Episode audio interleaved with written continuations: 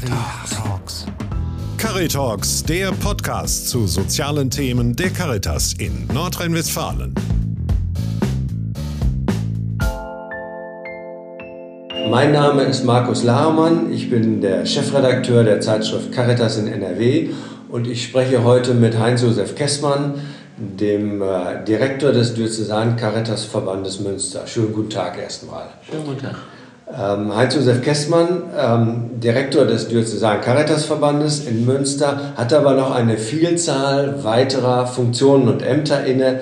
Er ist zum Beispiel Vizepräsident des Deutschen Caritas Verbandes, er ist Vorsitzender der Arbeitsrechtlichen Kommission und auch Sprecher der Caritas-Direktoren in Nordrhein-Westfalen.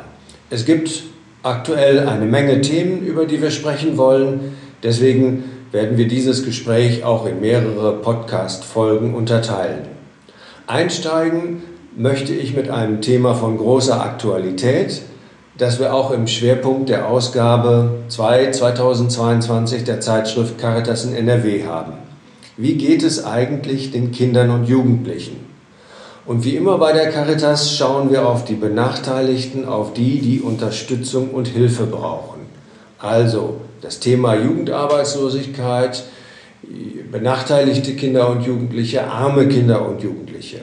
In der Corona-Pandemie waren zunächst die Alten als besonders gefährdet im Blick. Aber gerade Kinder und Jugendliche leiden unter den Folgen. Vieles, was für ihre Entwicklung notwendig ist, ging nicht mehr. Klassenfahrten mussten abgesagt werden, Abibälle fielen aus, Sport wurde eingeschränkt und anfangs sogar das gemeinsame Abhängen. Für die Kleinen wurden Spielplätze gesperrt, die Großen hatten kaum Orte, sich zu treffen. Und für viele Kinder und Jugendliche ist die Krise immer noch nicht überstanden. Was steht jetzt an? Vielleicht zunächst mit dem Blick auf die Kleinen. Ja, wir haben in der Krise, glaube ich, gelernt im Laufe der Zeit, dass das, was wir zu Anfang als richtig erkannt haben in der Corona-Zeit, äh, sich in der Dauer dieser Krise und in der Dauer der Pandemie tatsächlich in besonderer Weise als problematisch erweist. Also Sie haben ja gesagt, die vulnerablen Gruppen standen im Mittelpunkt. Ähm, so war das auch und natürlich war das auch richtig, dass ältere Personen besonders leicht erkrankten und besonders schwer dann an ihrer Krankheit litten. Aber wir haben jetzt gesehen, dass gerade die Kinder und Jugendlichen durch die lange Corona-Pandemie eben ihre gesamte soziale Förderung und auch die Bildungsförderung nicht mehr erfahren haben und dass das sich besonders schwierig auswirkt für die Sozialisation, dass die Effekte des Lockdowns gerade in diesen Gruppen besonders stark waren. Bei den Kleinen kann man sehr deutlich sehen, dass ähm, die Zeit, wo sie eben nicht mit Gleichaltrigen zusammengekommen konnten, für ihre Entwicklung besonders wichtig gewesen wäre und dass hier etwas fehlt, was man so einfach auch nicht nachholen kann, da ja in der Entwicklung von Kindern bestimmte Zeitpunkte einfach kritisch sind und nicht nachgeholt werden können. Und wenn wir als Caritas auf besonders benachteiligte Kinder schauen, dann muss man auch sagen, wir haben in den ganzen letzten Generationen uns immer stärker daran gewöhnen müssen, dass Kinder in öffentlicher Verantwortung aufwachsen, so wie der 11. Kinder- und Jugendbericht gesagt hat. Das heißt, die gesellschaftlichen Institutionen einen immer größeren Anteil an der Sozialisation von Kindern haben und genau dieser Anteil ist entfallen. Also die Familien, die schon traditionell Schwierigkeiten haben, ihre Kinder angemessen zu fördern und das, was vielleicht Kinder brauchen, um richtig auf den Weg der Entwicklung zu kommen, was sie nicht leisten konnten, das ist in besonderer Weise entfallen und konnte eben auch nicht durch Kindergarten oder Grundschule ersetzt werden. Von daher, das müssen wir heute ja zunehmend sehen, äh, fehlt diesen Kindern und Jugendlichen ein, ein ganzes Stück Entwicklung, was man jetzt versuchen muss, mühsam nachzuholen mit Förderung, mit äh, Aktivitäten. Dabei ist es, glaube ich, für die Caritas besonders wichtig, jetzt nicht nur krampfhaft das schulische Lernen nachzuholen, sondern das soziale Lernen, was wir ja immer wieder sagen, ganzheitlicher Bildungsansatz, dass das auch seinen Platz findet. Und ähm, das muss dann im Kindergarten so sein, das muss in, in der Schule so stattfinden, das muss im offenen Ganztag stattfinden. Also von daher, wir haben durchaus Punkte, wo wir das ähm, für uns auch auf die Agenda schreiben können, dass wir dort unseren Beitrag leisten müssen. Wenn wir jetzt in diesem Jahr in einem Jahr sind, wo wir auf den Landtagswahlkampf jetzt so langsam zugehen, kann man natürlich auch sagen, das wird auch ein Thema sein, das wir an die Politik richten, an diejenigen, die sich um zukünftige politische Verantwortung bemühen und bewerben, dass wir die fragen müssen, was wollt ihr tun, um diesen Entwicklungsrückschritt aufzuholen und Kindern und Jugendlichen einen guten Weg zu bereiten. Was, müssten die, was müsste die Politik denn tun? Ja, ich glaube, wir haben ein großes Thema, was oben aufliegt aus dieser Perspektive der Kinder. Das ist ja die Frage, wie kriege ich ja, Teilhabegerechtigkeit, Bildungsgerechtigkeit hin? Wie kriege ich also diejenigen, die besondere Förderung erfahren müssen, tatsächlich in die Lage versetzt, dass sie gefördert werden? Und ich glaube, aus Sicht der Caritas eine besondere Rolle spielt dabei der offene Ganztag oder die Frage, wie wir den Rechtsanspruch auf Ganztag, der uns ja durch Bundesgesetz kurz vor Ende der Legislatur beschert wurde, auf Bundesebene, wie kriegen wir den in Nordrhein-Westfalen gut umgesetzt? Und da werden wir ein paar Fragen intern noch klären müssen, auch in der Caritas. Also bleiben wir bei einem Modell eines Ganztags, der in der Regel morgens die Schule und nachmittags eine freie Gestaltung durch den freien Träger Caritas hat? Oder setzen wir uns für, ein für Modelle des gebundenen Ganztags, wo Schule und außerschulische Bildungsarbeit sich ergänzen im Laufe des Tages, konzeptionell sicherlich die weitaus attraktivere Lösung, aber auf Dauer nur umzusetzen mit einer Pflicht zum Ganztag. Und das ist sicherlich eine Frage, wo man dann auch gucken muss, welche Rechte haben Eltern noch die Entwicklung ihres Kindes ebenfalls mitzugestalten und äh, welche Rechte haben sie in dem Bereich nachmittags, der klassischerweise ja bei vielen eben doch noch Familienzeit ist. Traditionell ähm, hat die Kirche ja eher, die katholische Kirche eher die Position, dass äh, die Rechte der Familie vorgehen und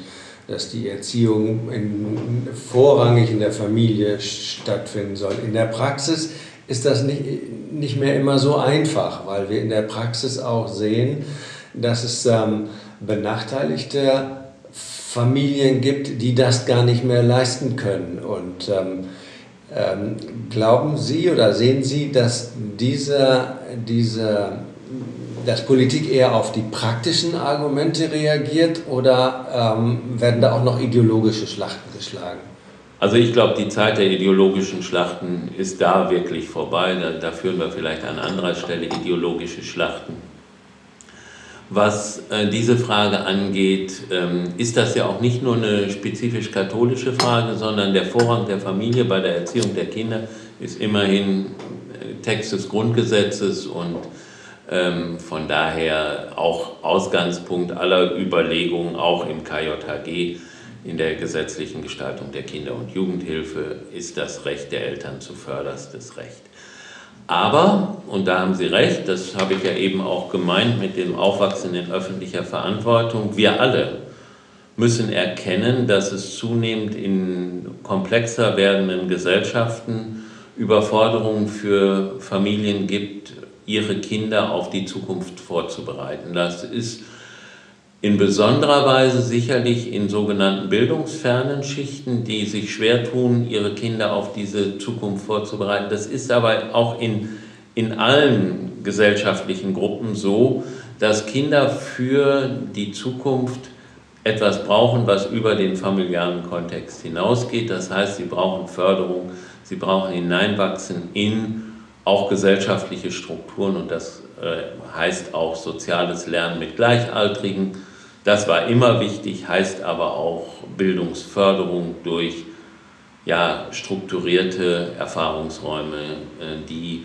nicht von Familien so vollständig äh, geboten werden können. Und ich glaube, es ist falsch anzunehmen, dass es in intakten Familien mit wohlhabendem Hintergrund noch funktionieren würde und in den armen Familien mit Bildungsmängeln nicht funktioniert. Das ist, glaube ich, ähm, ein Stück überholt und wird auch im katholischen Kontext so, glaube ich, gar nicht mehr gesagt. Also wenn wir mal schauen, Tageseinrichtungen für Kinder mit einem 45-Stunden-Anspruch auf Betreuung werden heute in katholischer Trägerschaft ganz selbstverständlich genauso geboten wie in anderer Trägerschaft oder auch die äh, Förderung von unter dreijährigen Kindern in Tageseinrichtungen ist für die katholische Kirche und ihre Caritas mittlerweile genauso normal wie in anderen Gruppen auch.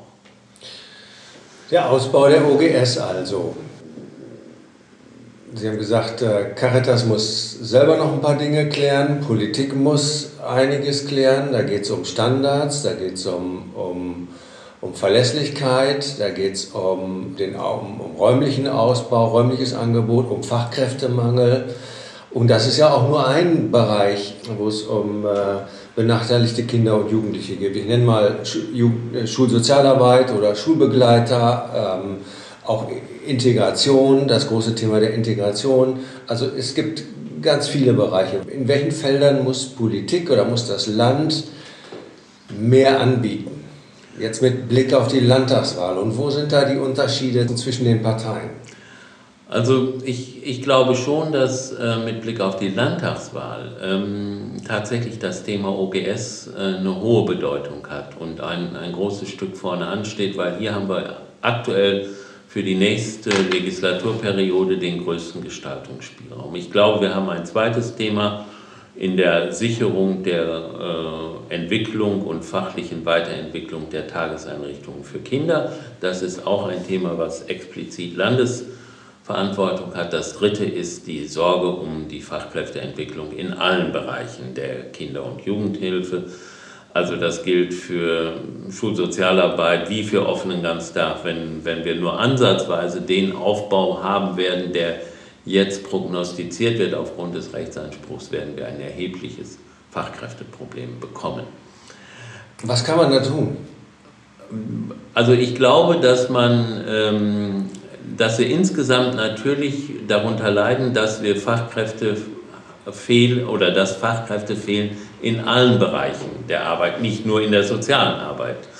Ähm, wir könnten in der Pflege ja genau dasselbe sagen. Aber es ist schon so, glaube ich, dass wir schauen müssten, dass das Land möglichst viel investiert in den Ausbau auch der, Berufs-, äh, der beruflichen Ausbildung in entsprechende ähm, Schulen und äh, Ausbildungsinstitutionen dass auch die Zugänge möglichst breit sind, also dass zum Beispiel für, die Erzieher, für den Erzieherinnenberuf ähm, der Zugang über den Helferberuf ähm, auch möglich wird, die Weiterqualifikation. Da entwickelt sich auch vieles, das ist schon in den letzten Jahren durchaus in Diskussion, aber ich glaube, um den letzten noch zu finden, der vielleicht für den Erzieherberuf auch Interesse hat, gilt es sehr aufmerksam zu sein und breit zu schauen. Wir werden damit nicht über die Schwelle des Bedarfs hinauskommen, sondern wir werden sicherlich auch weiterhin Fachkräftebedarf haben. Das ist der demografischen Situation geschuldet und da wird es einen Wettbewerb zwischen Berufen geben und dann ist die Frage, wie attraktiv ist die Ausbildung und wie attraktiv ist der Beruf. Das ist ein bisschen die Landesverantwortung, die wir im Wahlkampf auch diskutieren sollten. Bei vielen anderen Themen, wie zum Beispiel Schulbegleitung, Jugendsozialarbeit, Schulsozialarbeit, werden wir immer auch klassischerweise eine Diskussion haben, die nicht allein auf das Land zielt, sondern immer die Verbindung zwischen kommunaler Gestaltungshoheit, Landeshoheit und Rahmensetzung durch das Land im Blick haben muss. Von daher wird man nicht an jeder Stelle, die wir hier diskutieren, gleich das Land verantwortlich machen können, sondern man wird in vielen Stellen auch sagen müssen, ja, das ist sozialpolitische Interessenvertretung heute, dass wir uns für einen angemessenen Blick zwischen Land, vielleicht auch Bund, Land, Landschaftsverbände in Nordrhein-Westfalen und kommunalen Spitzenverbänden äh, interessieren müssen. Das ist, glaube ich, die Herausforderung. Von daher kann man nicht jedes Thema im Landtagswahlkampf hundertprozentig genau adressieren an äh, diejenigen, die sich bewerben um Verantwortung für das Land, sondern man wird das klug mit anderen zusammen adressieren müssen. Mhm. Das müsste dann auch für so ein Thema gelten wie die Problematik von Jugendlichen beim Übergang von Schule in Beruf oder von Schule in Ausbildung. Wenn man sich den, den Arbeitslosenreport der Wohlfahrtsverbände anschaut und die Frage, ähm, wie sind von Corona Jugendliche oder junge Menschen betroffen, die an dieser Schwelle zum Übergang ins Gesellschaftsleben, ins Berufsleben stehen.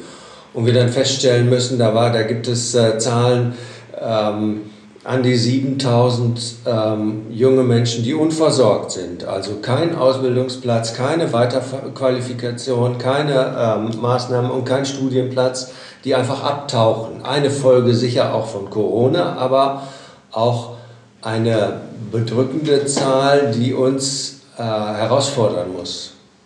Auch eine besonders ärgerliche Zahl. Also weil nämlich, wenn das stimmt, was ich eben zum Fachkräftemangel gesagt habe und wenn wir wissen, in, mit welcher Nachhaltigkeit auch unsere Industrie, unser Handwerk und alle anderen Bereiche der Wirtschaft Fachkräfte brauchen. Und klar ist, dass wir jeden werden beschäftigen können, den wir gut ausbilden.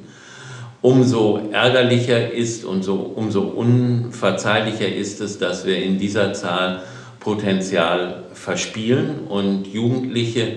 Und das ist, glaube ich, tatsächlich auch ein bisschen die Folge von Corona, die Chance haben, wegzutauchen und äh, wir nicht hinterhergehen. Und wir, also braucht es Maßnahmen, ähm, gesamtgesellschaftlich, aber auch als Anforderung an die Caritas, Maßnahmen, die nochmal deutlicher versucht, diese Jugendlichen zu finden, ihnen nachzugehen, ihnen zu helfen, den ersten Schritt zu tun. Und ich bin eigentlich ganz zuversichtlich, da ich nicht immer nur einen defizitorientierten Blick auf diese Kinder und Jugendlichen werfen will. Ähm, ich bin eigentlich ganz zuversichtlich, dass die dann mit so einer Starthilfe auch ihren Weg gehen werden oder viele von ihnen einen solchen Weg gehen werden. Da bin ich eigentlich mhm. optimistisch von da. Wir haben möglicherweise nach Corona dort eine besondere Aufgabe, noch einmal zu schauen, dass tatsächlich der Übergang von der Schule in den Beruf gut gelingt. Das ist ja schon als, als einer der biografischen Übergänge in den letzten Jahren deutlich in den Blick genommen worden. Auch die Caritas hat das politisch gemacht. Die Integra in der Bundesarbeitsgemeinschaft Integration durch Arbeit haben wir uns in besonderer Weise darum gekümmert. Die Jugendsozialarbeit hat, hat einen neuen Aufschwung genommen im Achten auf diese Kinder, aber es braucht offensichtlich noch ein bisschen mehr nach Corona, als wir es vorher investiert haben dort. Ist das auch schon genügend im Blickfeld der Politik und vielleicht der Bundesagentur für Arbeit? Man hat so ein bisschen doch den Eindruck, der Blick auf Kinder und Jugendliche ist so ein bisschen, ein bisschen verdeckt, so ein bisschen verschattet. Also die Alten, die Pflege, das ist das große Thema und die Wirtschaft äh, und ähm, Kinder und Jugendliche, die ja, laufen so mit und sind zu wenig im Blick. Ja, die, ich glaube, diese dieses Alter im Übergang von Schule und Beruf ist klassischerweise aus dem politischen Blick raus. Also natürlich ist äh, häufig die Pflege oben an, aber ich glaube, wir können mittlerweile sagen, auch der, der Bereich der Tageseinrichtungen für Kinder ist genauso gut äh, im Blick äh, der Politik, aber der Bereich Jugendsozialarbeit ist nun auch klassischerweise etwas, was äh, in der Zuständigkeit zwischen Bund, Ländern und äh, kommunaler Zuständigkeit ein bisschen äh, ja, verloren geht oder nicht so in den Blick genommen wird, nicht so politikwirksam ist. Die Zahlen sind ja, wie Sie auch gesagt haben, enorm groß, aber verglichen mit der Zahl der versorgten Kinder in Tageseinrichtungen für Kinder verschwinden klein. Dann muss man tatsächlich sagen, dass in der Corona-Zeit die Bundesagentur für Arbeit äh, zwar sehr Gutes geleistet hat unter der Überschrift Kurzarbeitergeld, aber in allen anderen Bereichen in der Ansprechbarkeit für Probleme deutlich zurückgenommen worden ist und auch nicht erreichbar war für viele Betroffene. Und das ist vielleicht ein Stück auch das Dilemma, dass das nicht allein in diesem in irgendeiner Form von politischen Programmen zu bewältigen ist, sondern immer in dieser Zusammenarbeit von Bundesagentur, von Landeszuständigkeit, kommunalen Zuständigkeiten ein bisschen verloren geht. Das, äh, die Gefahr sehe ich sehr deutlich. Und da kann ja ein gut gemachtes Wahlkampfthema auch ein bisschen nochmal helfen. Ich möchte etwas Grundsätzlicheres ähm, ansprechen. Corona und die aktuellen Probleme überdecken manches, was vielleicht auch strukturell schon seit langem schief läuft in diesem Land. Und ein Beispiel wäre das, das Thema der Kinderarmut. Kinderarmut in Nordrhein-Westfalen. Ähm, ein Überblick, also in Nordrhein-Westfalen leben rund drei Millionen Kinder und Jugendliche, darunter 22,6 Prozent in relativer Armut. Das sind über 660.000 Kinder und Jugendliche. Relative Armut heißt, sie leben mit ihren Eltern unterhalb der Armutsschwelle von monatlich rund 1900 Euro. Das ist, äh, das ist ein Durchschnittswert, zwei Erwachsene, ein Kind. Sie überblicken jetzt mindestens mehr als 20 Jahre bei der Caritas in verantwortlicher Position und fast die ganze Zeit mit Blick auf Kinder, auf das Thema von Kindern. Und wenn man, wenn man sich das anguckt, das Problem der Kinderarmut taucht im Sozialbericht auf 2007, 2011 und jetzt wieder. Also ähm, das taucht in Untersuchungen auf, in Pressemitteilungen, in Sonntagsreden, im Sozialbericht. Der Sozialminister stellt sich hin und sagt, müssen wir bekämpfen. Und im Endeffekt steigt die Kinderarmut oder bleibt auf hohem Niveau und steigt ganz langsam an. Was läuft da strukturell schief oder kann, kann, da, kann das nicht besser gehen? Also wenn wir es ganz grundsätzlich äh, versuchen wollen zu eruieren, ist das ja tatsächlich so, ähm, dass wir sagen müssen, die am stärksten von Armut betroffene Bevölkerungsgruppe bei uns in, in Nordrhein-Westfalen zumindest, in der Bundesrepublik als Ganzes, sind tatsächlich Kinder und Jugendliche. Und das ist ein, ein Zustand, der an sich schon ein Skandal ist, der dadurch, dass er so lange währt, erst recht zum Skandal wird. Das Problem ist, glaube ich, dass wir sehr stark auf äh, Familieneinkommen schauen und nicht auf die besondere Situation von Kindern und deren Anspruch auf Förderung und Einkommen und finanzielle Sicherheit. Und äh, dann eben so ein Familieneinkommen äh, als ausreichend betrachtet wird, weil es irgendwie dann geht.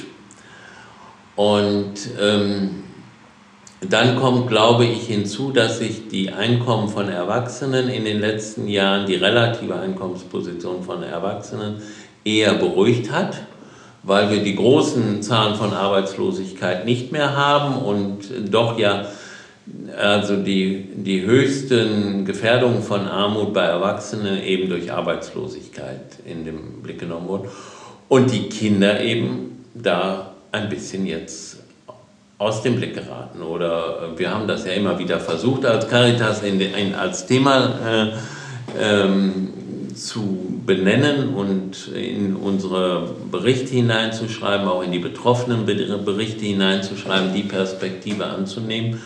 Aber eine eigenständige Kindergrundsicherung, die in diesem Bereich äh, Abhilfe schaffen würde, wird nicht umgesetzt. Es steht immer mal wieder in politischen Programmen, aber hat bis heute noch keine entsprechende Umsetzung gefunden, weil wir alleine diesen Familienblick haben.